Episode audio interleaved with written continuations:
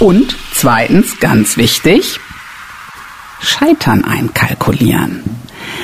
Wenn ich weiß, das ist jetzt eine taffe Aufgabe, die ich da auf mich nehme, wenn ich mir vorher schon sage, kann auch sein, dass du da nicht so toll bist, kann auch sein, dass da was schief geht. Es ist nicht so dein Kernthema. Du probierst was Neues. Du machst mal einen Podcast und äh, ne, hältst nicht eine normale Rede. Ähm, kann sein, dass das nicht so hundertprozentig ist. Dann kalkuliere ich das eigentlich schon ein und die Folgen sind nicht so schlimm. Ich finde das gerade großartig, weil wir haben uns heute auch erst kennengelernt. Äh, du zitierst jetzt eine weitere angstfrei Reden-Regel aus meinem E-Book. Ich nenne es den persönlichen Knieschlotter-Moment durchdenken. Ja, also nimm den schlimmsten Fall an, was kann passieren, also wie kann ich scheitern, wo schlottern mir am meisten die Knie, wenn ich nur dran denke und versuche das schon einzuplanen. Also ist jetzt auch für mich tatsächlich eine, eine Bestätigung, dass nicht alles Quatsch ist, was ich da geschrieben habe. Äh, falls du das noch nicht hast, also du kannst es wirklich dir als Anleitung holen, völlig kostenlos, einfach eine schnelle Mail an axel.click-tipp.com und im Betreff unbedingt, dass die Kollegen bei ClickTipp das sofort an dich rausschicken können, angstfrei, klein und zusammen. Ja? Axel axel.click-tipp.com. Betreff angstfrei. Einfach eine leere Mail und Klicktipp, das, das Tipp mit Doppel-P. Also nicht nur Resilienz ist eines deiner äh, Themen, sondern auch, warum die Suche nach dem Glück an sich nicht erfolgreich sein kann, sondern Zufriedenheit besser ist als das flüchtige Glück. Das ist auch dein neuestes Buch, was du, lieber Podcasthörer, bestellen kannst. Der Amazon-Link ist unten. Die paar Prozent Provision, falls du noch nicht mitbekommen hast, die gebe ich eins zu eins weiter an den Verein Global Family. Also da tust du uns was Gutes, wenn du über diesen Link bestellst und dir was Gutes, weil du ab sofort zufriedener durchs Leben gehst. Liebe Christina, du hast mir die Augen geöffnet durch einen Satz im Buch auch, der da heißt, im Wort Zufriedenheit steckt dieses eine Wort schon drin, nämlich Frieden. Frieden schließen mit sich selbst. Das kann ein echter Augenöffner sein, wenn man diesen Satz ab sofort in den Alltag integriert. Baut das gedanklich doch gerne nochmal aus. Wir müssen uns klar machen, zufrieden machen wir uns selber nicht die Umstände. Denn Zufriedenheit ist Denken, ist wirklich das Ergebnis von Denkprozessen. Nämlich, ich überlege mir, ne, im Grunde, also ist jetzt nicht so bewusst, aber in meinem Hinterkopf läuft ab, wie hätte ich die Welt gerne, wie hätte ich mein Leben gern, wie hätte ich da gerne eben meine Rede gehalten.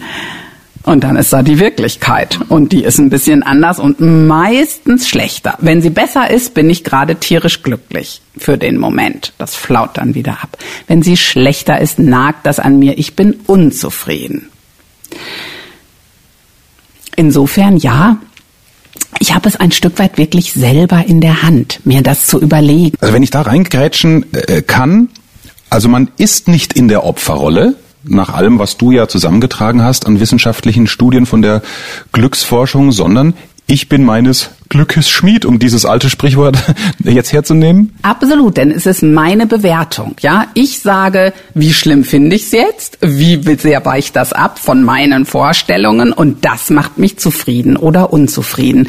Insofern, ja, seinen Frieden machen kann man im Grunde auf zwei Arten. Ja, man kann natürlich sagen, ich muss unbedingt das Optimum erreichen und jetzt strenge ich mich umso mehr an und wenn ich das dann erreiche, bin ich endlich zufrieden.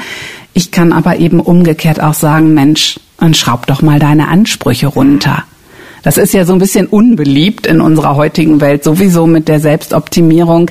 Aber manchmal ist es so klug, denn wenn ich doch immer nur diesen Vorstellungen hinterher renne und ich erreiche sie nicht, dann ist es doch so wichtig, mal zu überprüfen, brauche ich das wirklich? Will ich das wirklich? Oder mache ich einfach mal Abstriche und bin zufrieden?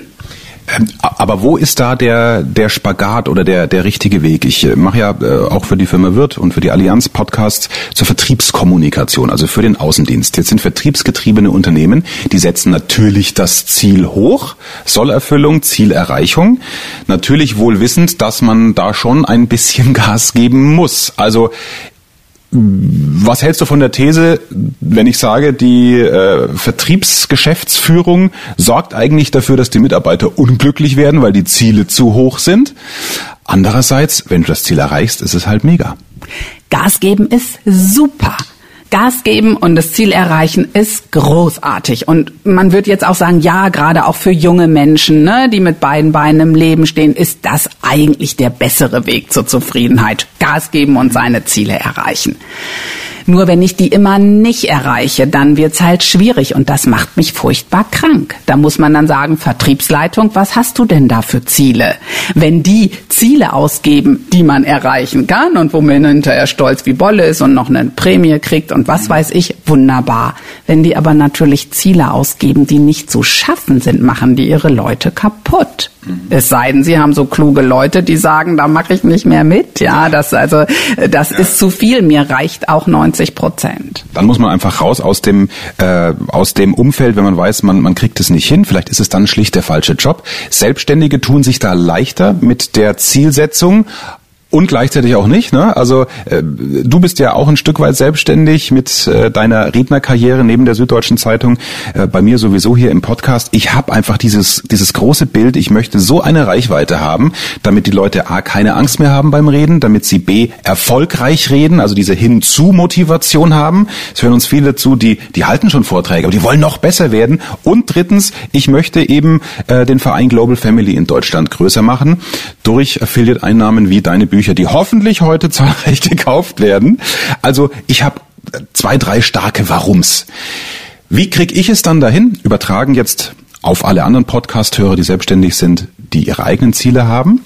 Wie kriege ich es hin, dass ich nicht ins, in diesen Scheitermodus reinkomme, gerade was das Thema psychische Widerstandskraft angeht. Also wie kann ich mich trotz dieser Ziele, die glaube ich nicht zu hoch sind, vielleicht schon darauf vorbereiten, dass es doch nicht so schnell zum Glücklichsein führt? Also kann ich Resilienz trainieren? Steckt in dieser, ich gebe zu, sehr ausführlichen Frage, ich jetzt auch mit einem Satz machen können.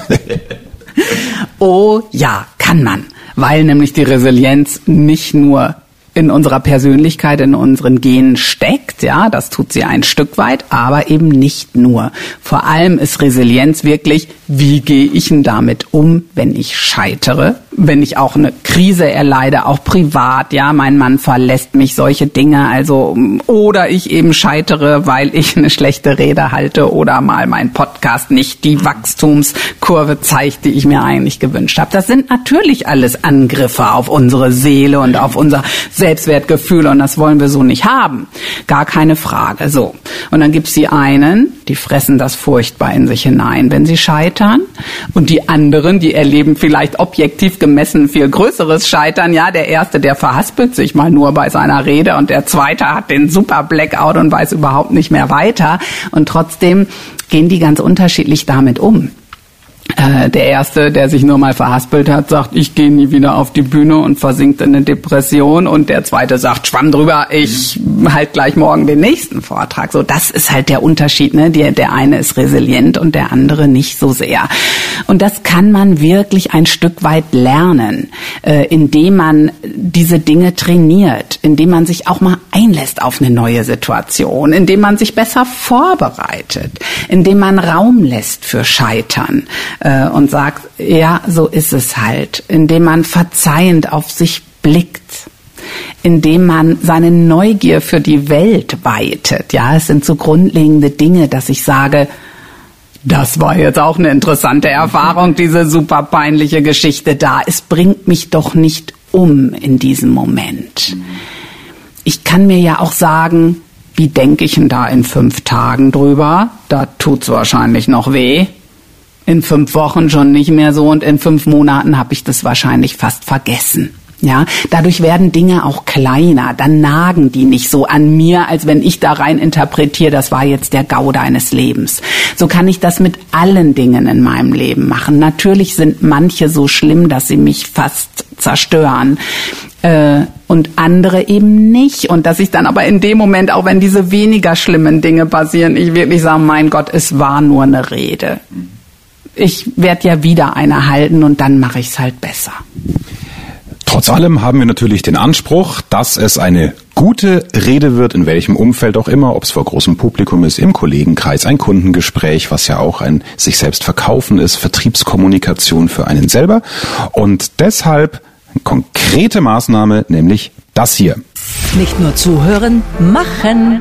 Der Tipp, den du sofort umsetzen kannst. Ich würde mich nach jeder Rede erstmal hinsetzen und mir sagen, was habe ich alles gut gemacht? Sich das ganz konkret überlegen und zwar in dem Moment, wo die noch nicht lange zurückliegt und sagt, an der Stelle hast du einen guten Punkt gemacht, die Pause hat gesessen, hier hatte ich wirklich Leute, ähm, ne, die mir so zugebannt zugehört haben, sich das ganz bewusst machen, vielleicht sogar aufschreiben und ich sich insofern ermutigen, ähnlich wieder beim nächsten Mal vorzugehen.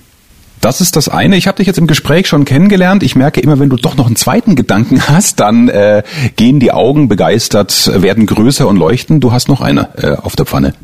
Was ich ganz wichtig finde, sich im Publikum äh, die Menschen zu suchen, die einem begeistert folgen. Ja, also sich da die Bestätigung zu holen, die Leute ganz konkret angucken, die strahlen, die lachen, die gebannt zusehen und immer wieder diese Blicke zu suchen. Äh, möglichst die Menschen, die man besonders gut kennt, nicht angucken. Ja. Natürlich muss man die Führungskraft, wenn man jetzt so vor solchen Leuten redet, auch den Lehrer angucken, wenn man in der Schule ein Referat hält. Ähm, aber ansonsten lieber eher nicht äh, die Mutter und den Vater ansehen, sondern die Leute, die man begeistert und so denkt, hey, es funktioniert doch. Zack, und da war die Aufnahme zu Ende. Schade eigentlich, aber das Wesentliche ist rübergekommen. Vielen Dank nochmal an Christina Berndt, dass ich bei dir zu Hause sein durfte, dass du so offen erzählt hast, wie auch du angefangen hast, dass du nicht immer so, ich sag mal, nahezu perfekt nah dran geklungen hast bei deinen Vorträgen, beim Reden vor Menschen. Ich freue mich, wenn es auch dir gefallen hat. Eine 5-Sterne-Bewertung wäre toll bei iTunes. Das ist ja die Währung, das ist mein Lohn.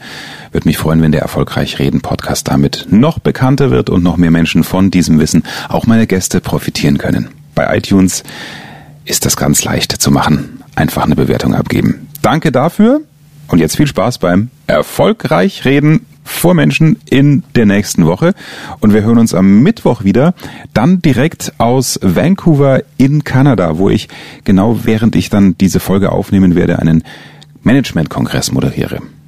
Da werde ich auch viele Präsentationen sehen und ich bin mir sicher, das ein oder andere kann ich dann sofort für dich als Mehrwert rauskanalisieren und rausblasen. Ich freue mich, wenn du am Mittwoch wieder dabei bist. Bis dann. Mehr Wissen, mehr Erfolg, mehr Umsatz. Beruflich und privat. Das, das, das ist der Erfolgreich Reden Podcast mit Axel Robert Müller. Du bist Unternehmer oder Führungskraft im Unternehmen? Dann binde deine Mitarbeiter und Kunden noch enger an deine Company mit einem professionellen Business Podcast. Sozusagen das Intranet zum Hören oder auch der Kunden-Newsletter für die Ohren. Deine Firma sitzt quasi im Kopf des Kunden und ist näher dran als jede Kundenzeitschrift. Wie das klingt und wie das geht, findest du auf www.marktführer-kommunikation.de. Marktführer-kommunikation.de die Marktführer Deutschlands wie Allianz, Wirth oder Kercher vertrauen Axel schon. Und du? Klick marktführer-kommunikation.de